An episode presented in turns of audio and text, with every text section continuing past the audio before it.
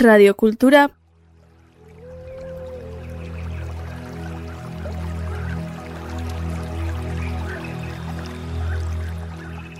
puntu eus.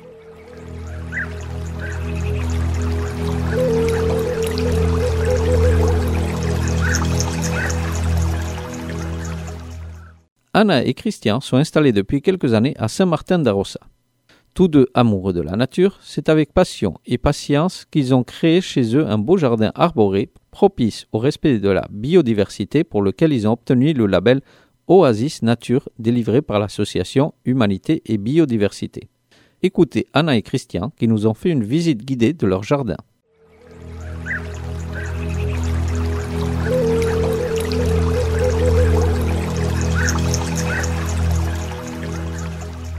Je crois que c'est un petit peu le principe du colibri euh, qui va essayer d'éteindre euh, l'incendie avec une goutte.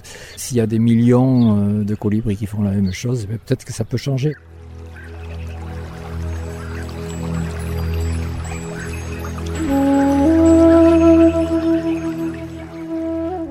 Bonjour, moi je m'appelle Christian et nous habitons ici à Rocha depuis 8 ans dans notre super jardin. Et notre maison aussi, bien sûr. Oui, je m'appelle Anna et euh, j'habite avec Christian depuis euh, longtemps, mais on habite ici depuis 8 ans.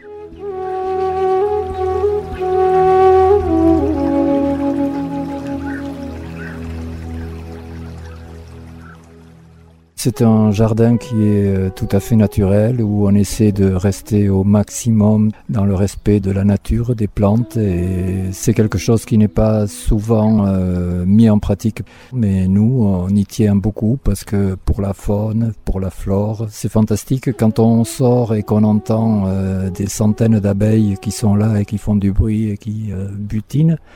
Ça fait plaisir quand on entend tous les oiseaux qui chantent dans les haies, ça fait plaisir. Donc voilà, le respect de la nature et le fait de l'encourager à grandir.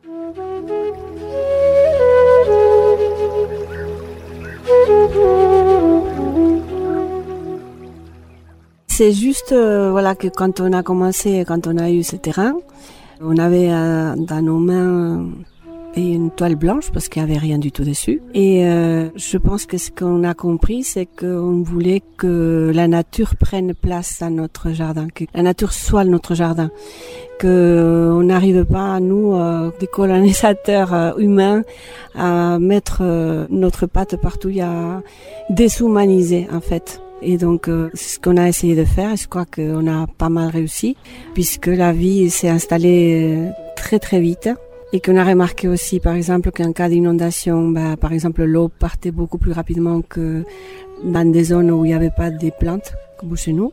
Et donc, effectivement, on a observé surtout l'arrivée de beaucoup de faune, beaucoup de biodiversité.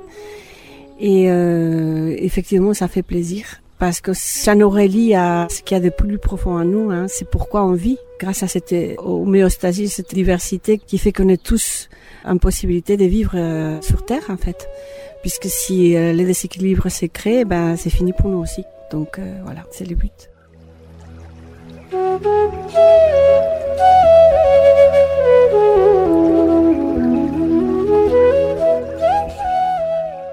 Quand on est arrivé, donc, Anna l'a dit, il n'y avait rien. Il y avait juste un frêne qui était au bord de la route. Et on a, Anna surtout a, fait des plans pour comment planter les différents plants qu'on allait recevoir, euh, lesquels choisir, faire des qui sont très variés, où il n'y a pas uniquement euh, deux espèces euh, qu'on met l'une après l'autre, etc., mais une variété d'espèces qui peuvent grandir en harmonie. Et donc, on a reçu tout ça, et puis depuis, on essaie de faire notre maximum pour les conserver en bonne santé et pour qu'ils grandissent comme ils le veulent, c'est-à-dire naturellement, comme si on n'existait pas. Voilà.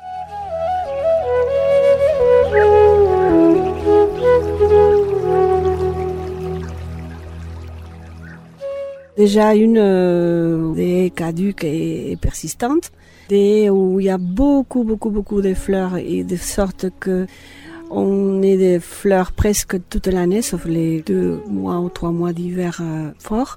Sinon, vraiment, on a des fleurs tout le temps pour euh, attirer vraiment tout ce qui vit, qui veulent euh, se réfugier. Après, bien sûr, donc on ne taille que vraiment d'une façon très parcimonieuse parce que la nature sait comment faire et que nous, on ne peut que à la limite la copier ou l'imiter ou essayer de ne pas aller plus loin. Après, par exemple, on laisse des zones sans tondre. On va tondre euh, dans les premiers mois du printemps, deux ou trois mois ou deux mois, par exemple mars, avril euh, et pas mai. Donc euh, on va vraiment tondre court les tout premiers temps du printemps.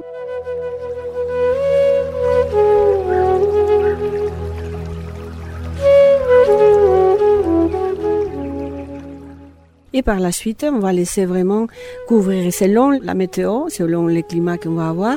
S'il fait par exemple très chaud, on va laisser vraiment l'herbe être totalement haute parce que sinon on brûle la terre, on brûle toute la vie qui remplit cette terre parce qu'elle est remplie de vie, quoi. Du coup, euh, par la suite, bon, s'il pleut par exemple, on coupe dans la partie la plus haut qu'on peut et on laisse bien sûr l'herbe dessus. On ne ramasse pas les feuilles en automne. Quand on a des branches, des branchettes, on, les met sous les plantes pour que servent de cachette à la faune. En fait, ça donne beaucoup moins de travail en plus. Mais en plus, les résultats, c'est très plaisant pour nous déjà mais apparemment pour euh, beaucoup d'habitants de notre jardin. voilà, donc euh, on trouve que c'est la chose à faire. Il y a aussi des petits euh, puits d'eau pour les animaux, pour les petits animaux pour qu'ils puissent boire. Bien sûr, on recollecte l'eau de pluie. On a un jardin en permaculture, même si cette année c'est une catastrophe, mais parce qu'on a eu des circonstances personnelles qui nous ont empêchés de pouvoir euh, bien s'en occuper.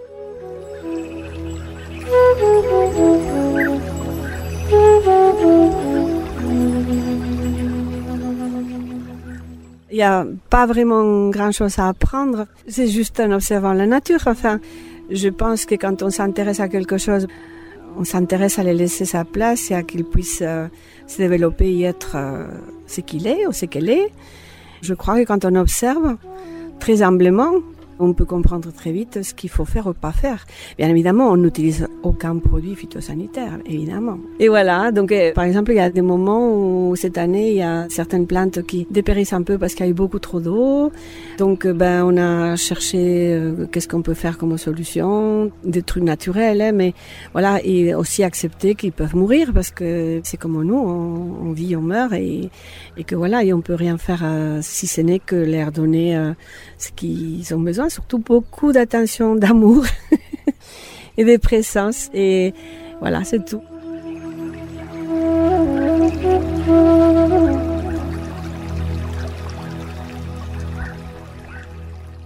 Quand on vient euh, dans notre jardin, on s'aperçoit que la température est plus basse que si on sort et on va par exemple sur la route ou dans d'autres endroits où il n'y a pas de végétation euh, à ce niveau-là, quoi.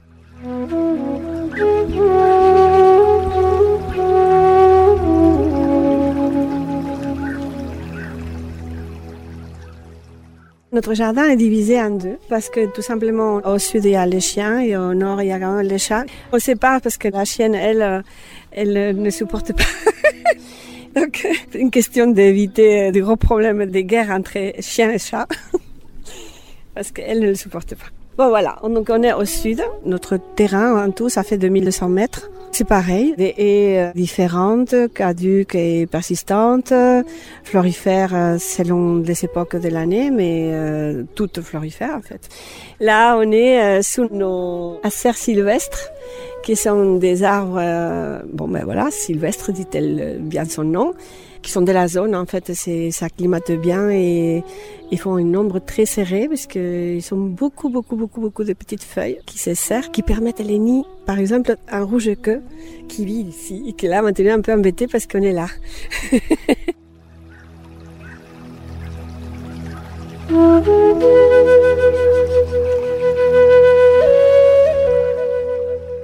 Par exemple, là, c'est une zone pas tendue, qu'on ne tombe jamais, jamais.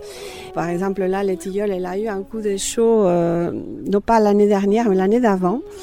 Et donc euh, là, elle vivote.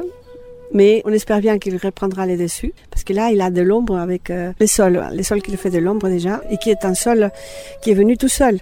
Beaucoup d'arbres dans ce cas-là, ils font des rejets en bas et il est en train de repousser par le bas. On les laisse ça pour voir s'il prend un peu plus de force. Voilà. Après, il y a deux pommiers euh, qui sont grands, qui ont plein de pommes et qui sont très sympas. Et les figuiers. Donc euh, là, il y a un petit qui pousse, c'est un frêne, parce qu'on a trouvé dans le nord, justement, qu'il y avait des petits frênes qui poussaient. Donc on les a pris, on l'a replanté là aussi. Donc euh, on, utilise ce qui vient pour replanter encore et encore faire.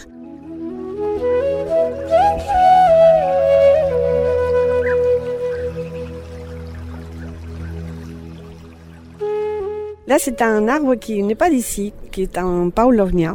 Et si on a choisi de planter deux paulovnia dans notre jardin, c'est parce que on a constaté vraiment les changements climatiques et que des arbres qui sont d'ici, qui ont toujours été ici, des chênes ou quoi, on avait planté ils sont dépéris. Et on n'a pas réussi à les sauver parce qu'il y a eu parfois beaucoup trop chaud et qui sont plus adaptés en fait. Donc on a choisi de le prendre parce que c'est un arbre qui a une croissance absolument incroyable, pousse à une vitesse vertigineuse. Il n'a que deux ans celui-là. Il a un tronc énorme déjà et qui produit énormément d'oxygène parce qu'il y a des grandes feuilles et produit énormément d'oxygène. Ces feuilles sont comestibles pour le bétail mais aussi pour l'humain si jamais euh, on a besoin. et que en plus c'est un arbre qu'on peut tailler vraiment sans problème, même si nous on le taillera que pour lui, mais voilà et pour récupérer par exemple les voies. Et donc il repousse jusqu'à 10 fois sans souci, qui tient énormément la chaleur, qui tient le froid et qui est mellifère parce qu'il y a des fleurs magnifiques en printemps. Donc il y a beaucoup de qualités en tant qu'arbre à lui-même, même si il n'est pas d'ici, c'est pas notre choix premier, mais en fait c'est pour ça qu'il a que deux ans. Mais devant ce qu'on a vu, ben on s'est dit que voilà.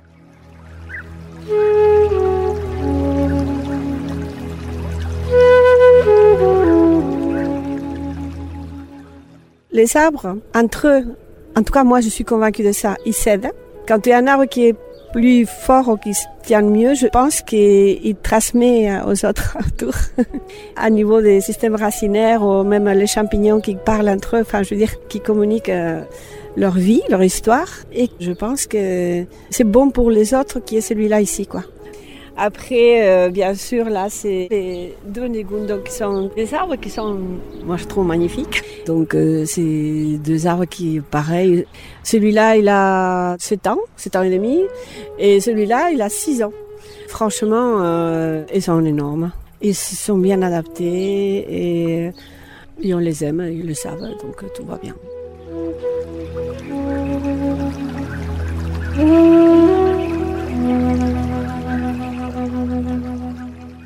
Une zone qui est là et qui sert d'abri euh, à tous ceux qui le veulent, comme par exemple des hérissons qu'on a régulièrement ici et euh, qui peuvent se cacher euh, de tous les prédateurs qui existent.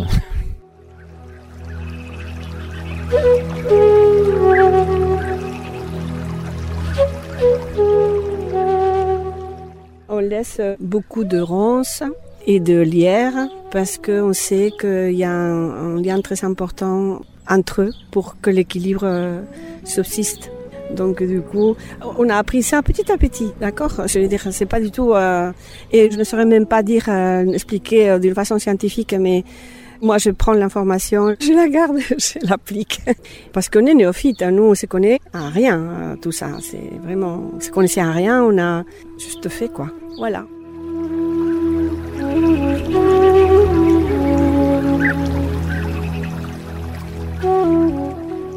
Donc on est en bordure d'une route, Saint-Martin d'Aossa, et quand ils ont refait la boirie, ça nous demandait, en plein mois de juillet, ils ont coupé des grosses, grosses branches dans notre haie du sud, laquelle était magnifique et elle était remplie surtout d'oiseaux et de nids.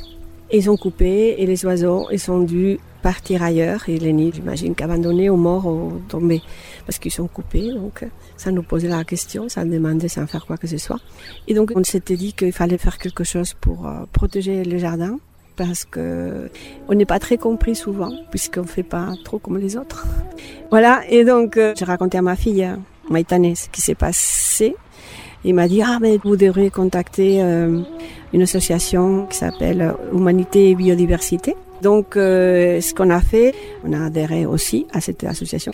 Et quand on adhère, on peut faire partie des oasis nature.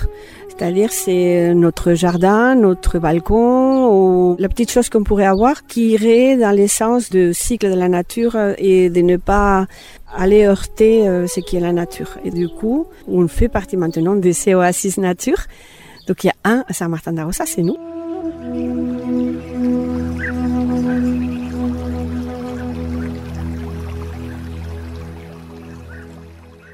C'est simple, c'est adhérer à Humanité et Biodiversité. C'est 25 euros pour euh, une adhésion simple. Dedans, on t'apprend comment faire ceci, cela, comment faire partie de ces oasis, comment faire de sorte que on aille vers l'essence de la nature, ne pas contre la nature, etc. Mais nous, bon, on n'a pas fait tout ça parce que on était un peu déjà dedans. Par contre, on peut faire partie de ces oasis, c'est gratuit. Tout simplement, il faut signaler notre jardin, notre endroit et expliquer nos pratiques, qu'est-ce qu'on fait pour que ce soit possible d'être un oasis de nature, quoi. Et maintenant, ben, on fait partie, au moins.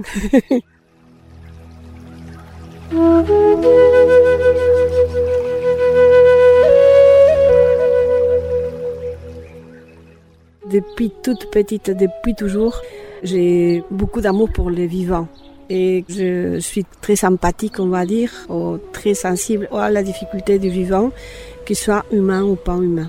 Donc, je pense que c'est ça, hein, c'est que, bah, qu'est-ce que je pourrais faire d'autre? Je ne vois pas.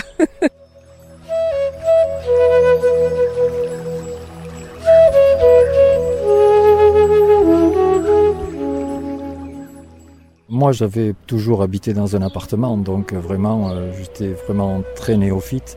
Et c'est lors euh, d'un séjour de 4 ans en Nouvelle-Calédonie, c'est la première fois qu'on a eu un jardin et que je regardais un petit peu ça d'une manière particulière parce que j'en avais jamais eu.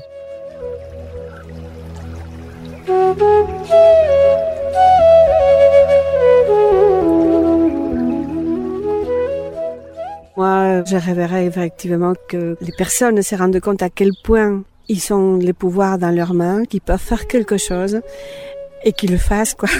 Et que ce n'est pas une utopie. On a ces pouvoirs et on a les meilleurs de nous à nous et ne demande qu'à sortir. Donc, prendre conscience de ces pouvoirs, de cette force, de cet euh, amour qu'on peut avoir inconditionnel et puis le traduire à l'extérieur de nous.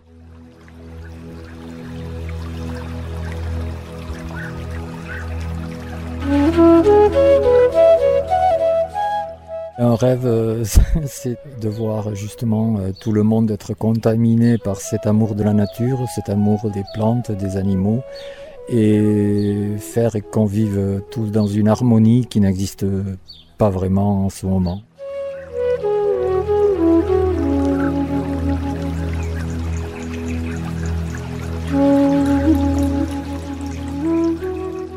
Radio Cultura.